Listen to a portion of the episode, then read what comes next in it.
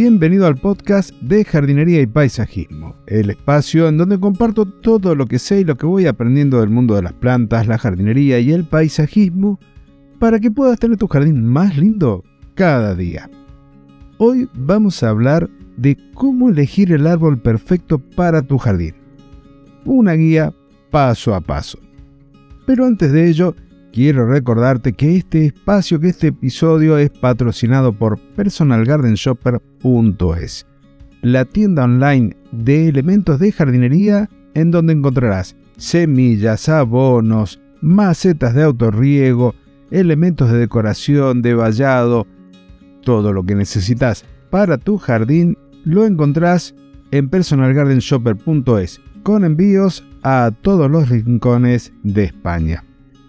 Y ahora sí, comenzamos con el episodio de hoy de cómo elegir el árbol perfecto para tu jardín. Si bien es un tema que en algún momento lo he tratado, incluso en algún episodio en colaboración con Fernando también lo hemos visto, lo repito y voy a profundizar un poco más por el hecho de que es una consulta frecuente en donde me preguntan, Claudio, ¿qué árbol puedo poner en el jardín, en este lugar? Con lo que me pareció oportuno hacer una guía paso a paso de aquellas cosas que hay que tener presentes. Y luego te daré algunos ejemplos y te recomendaré alguna página para que visites porque tiene unas imágenes increíbles de árboles y raíces. Para comenzar voy a echar mano a un formulario de evaluación del sitio para seleccionar el árbol correcto. Este formulario no es propio, lo creó el profesor Edward Hillman del Departamento de Horticultura Ambiental de la Universidad de Florida, que cuenta con numerosas preguntas, creo que son alrededor de 25. Yo voy a seleccionar algunas para que no quede un episodio tan extenso. De todos modos, recordad que me podés enviar tu consulta, tu comentario a contacto Como siempre, te voy a recomendar en primera instancia de que la vegetación, las plantas, los arbustos que coloques en tu jardín, lo ideal es que sean plantas nativas. Por varias razones. Primero, están adaptadas al clima, están adaptadas al suelo y además favorecen la biodiversidad animal, aves, insectos, que les estás proporcionando el ambiente que le hemos reducido al ampliar las ciudades. Ahora bien, Empecemos con las preguntas. La primera es, ¿en qué zona de residencia se encuentra el sitio de plantación? No es lo mismo Mendoza que Buenos Aires, que Madrid, que Marbella, la Ciudad de México, una ciudad en Perú o Estados Unidos.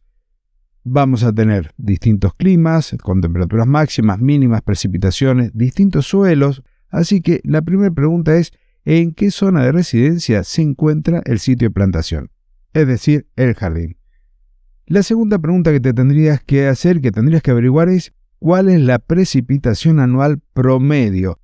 La pregunta es, ¿tenés más de 500 o menos de 500 milímetros de precipitación anuales? Porque esto va a ir haciendo ya como una especie de filtro en donde vamos a ir seleccionando árboles que van a responder a estas características. Después, el árbol lo vas a plantar directamente en el suelo, o en un contenedor o maceta. La siguiente pregunta que te tendrías que estar haciendo es ¿cuál es la exposición que tiene a la luz? ¿Tiene más de 6 horas de pleno sol? ¿Tendrá entre 2 y 5 horas? ¿Menos de esas horas de sol directo? ¿Va a recibir luz que está reflejada? Porque todo esto también nos va a llevar a elegir un árbol que esté adaptado a crecer en esas condiciones. La siguiente es el pH del suelo de plantación. Hay plantas que van a crecer mejor en suelos ácidos, otros en suelos alcalinos, pero esto no es una cuestión de adivinación, si podés realizar algún test o hacer analizar el suelo o averiguar en función de lo que han ido plantando también tus vecinos. Otro dato fundamental, y es quizás más importante de lo que podemos llegar a suponer, es qué tan rápido va a drenar el agua a través del suelo. Yo recuerdo en la Facultad de Agronomía que hicimos un ensayo de filtración o de infiltración. Acá lo podés hacer a nivel doméstico haciendo un pozo de unos 50 centímetros de profundidad, lo llenás con agua. Si el agua drena entre 1 y 2 horas, podés decir que tenés un suelo con drenaje rápido. Si se tarda hasta un día en que el agua haya drenado, tenemos un drenaje moderado y si pasa más de un día con agua ese pozo, tenés un drenaje lento. Esto también influye, ya te voy a dar unos ejemplos de árboles que están adaptados a suelos con buen drenaje, con drenaje moderado o lento. Lo siguiente que tenés que saber es cómo vas a irrigar el sitio, cómo vas a irrigar el árbol. ¿Lo vas a hacer solamente durante el periodo de establecimiento, durante el establecimiento y los meses de sequía, o lo vas a regar regularmente como con el césped del jardín? Regresando a las características del suelo y relacionadas con el drenaje, es la textura. El suelo es arcilloso, es franco o es arenoso. También relacionado a esto, el suelo es compacto y duro o está suelto. Muchas veces encontrarás quizás restos de obra, escombros enterrados que van a dificultar el crecimiento de las plantas a nivel subterráneo porque, como ocurrió en mi jardín, hay restos de cemento, de cal que afectan y mucho al crecimiento de las raíces. Con esto medianamente resuelto de los miles de árboles que se podrían llegar a plantar, has ido seleccionando y te quedarás con unos cientos. Esos cientos vamos a seguir haciendo una elección y ahora va a estar dada por lo que nosotros buscamos en el árbol.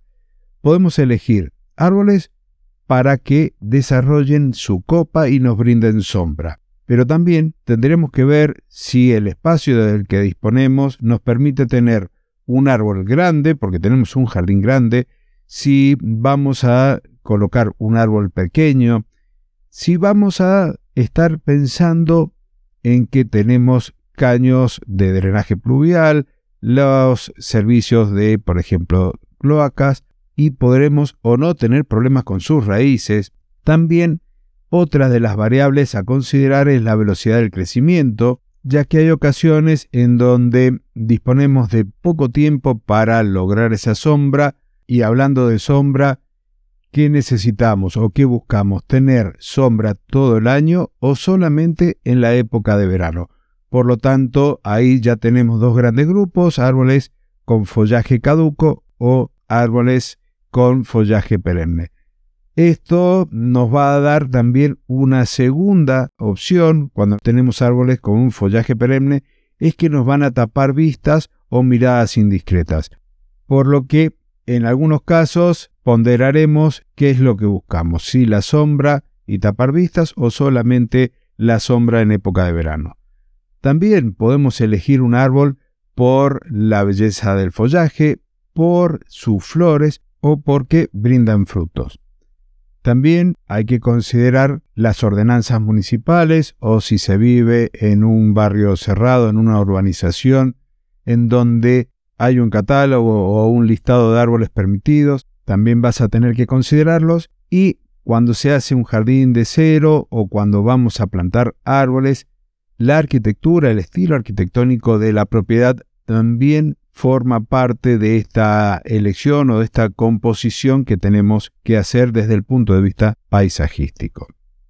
Como te había dicho al principio del episodio, te voy a dejar luego en las notas del mismo un enlace a una página web en donde vas a encontrar miles de imágenes de raíces de árboles. ¿Por qué es importante esto? Además de la curiosidad y de la belleza en sí de la arquitectura de las plantas, porque al momento de trasplantarlos nosotros tomamos en cuenta el equilibrio que vamos a llevar o que tenemos que conservar entre la parte aérea y la parte subterránea. Si achicamos o si podamos mucho las raíces, tenemos que equilibrar haciendo una poda equivalente en la parte aérea. Pero las raíces se extienden mucho más allá de lo que nosotros imaginamos, con dibujos que son preciosos, dignos de enmarcarlos por cómo las plantas han ido evolucionando y han ido adaptándose para poder conquistar un territorio. El enlace entonces en las notas del episodio. Otro de los aspectos que tenés que tener presente que se me estaba quedando en el tintero es el de la alelopatía. Y aquí lo hemos hablado, lo encontrás también en el canal de Telegram de Jardinería y Paisajismo. en donde las plantas exudan a través de las raíces o a través de las sustancias que tienen en las hojas que caen al suelo, exudan algunas sustancias, algunos compuestos que hacen que otras plantas no prosperen. Lo habrás visto debajo de los pinos, lo habrás visto debajo de los eucaliptus, que casi no crece el césped.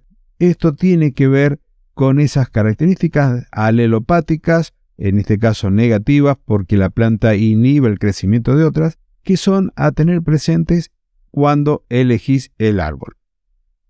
Y ahora te doy unos ejemplos rápidos, simples y a partir del nombre común de los árboles, para que puedas tener un panorama de cómo clasificarlos en función del suelo en donde lo vas a plantar. Cuando necesitas que tenga cierta tolerancia a la salinidad, podés recurrir a las acacias, al acernegundo, al tala, al ciprés, a una higuera, a un olivo e incluso el álamo. Cuando el suelo es compacto, es arcilloso, está formado por partículas muy pequeñas, podés recurrir al abedul, al castaño de Indias, al eucalipto, al liquidámbar, a la magnolia, al roble, al sauce, al tilo. Si el suelo es arenoso, ya podés recurrir también a las acacias, al ciprés, al chañar, a un pino, al eucaliptus y a la encina. Cuando tenés un suelo calcáreo, tenés arce, también el castaño de Indias, la casuarina, la catalpa, el árbol de Judea, el fresno europeo, el ligustro y el álamo. Cuando la situación se da por un lento drenaje, también podés recurrir al abedul, a el ceibo, al fresno europeo, al liquidámbar, al pino de Elioti, al álamo, al roble, al sauce, al ciprés calvo. Y si en cambio necesitas que tenga tolerancia a una sequía prolongada, el espinillo, la acacia caben, es una de las plantas, la sombra de toro, el chañar, el olivo, el pino, el algarrobo, el aguaribay y el caranday son algunos ejemplos de árboles que podés utilizar en un jardín o en un parque que sea tolerante a la falta de agua. Más adelante tengo pensado hacer un episodio de árboles que podés llegar a cultivar en contenedores o macetas. Hasta aquí el episodio de hoy. Te recuerdo si vivís en la península ibérica y necesitas el mejor centro de jardinería online, anda a personalgardenshopper.es y encontrarás todo lo que necesitas para disfrutar tu jardín lo máximo posible. Con esto llegamos al final. Te recuerdo la valoración positiva, el comentario amable, que compartas este episodio para poder llegar a más amantes de las plantas y de la jardinería. Nos encontramos la semana que viene en un nuevo episodio de colaboración con Fernando, en donde seguiremos tratando aquellos miedos, dudas, consultas que tienen los emprendedores que se dedican al rubro de la jardinería y también para aquellos amantes de las plantas que se toman las cosas muy en serio. Hasta el próximo jueves y muchísimas gracias.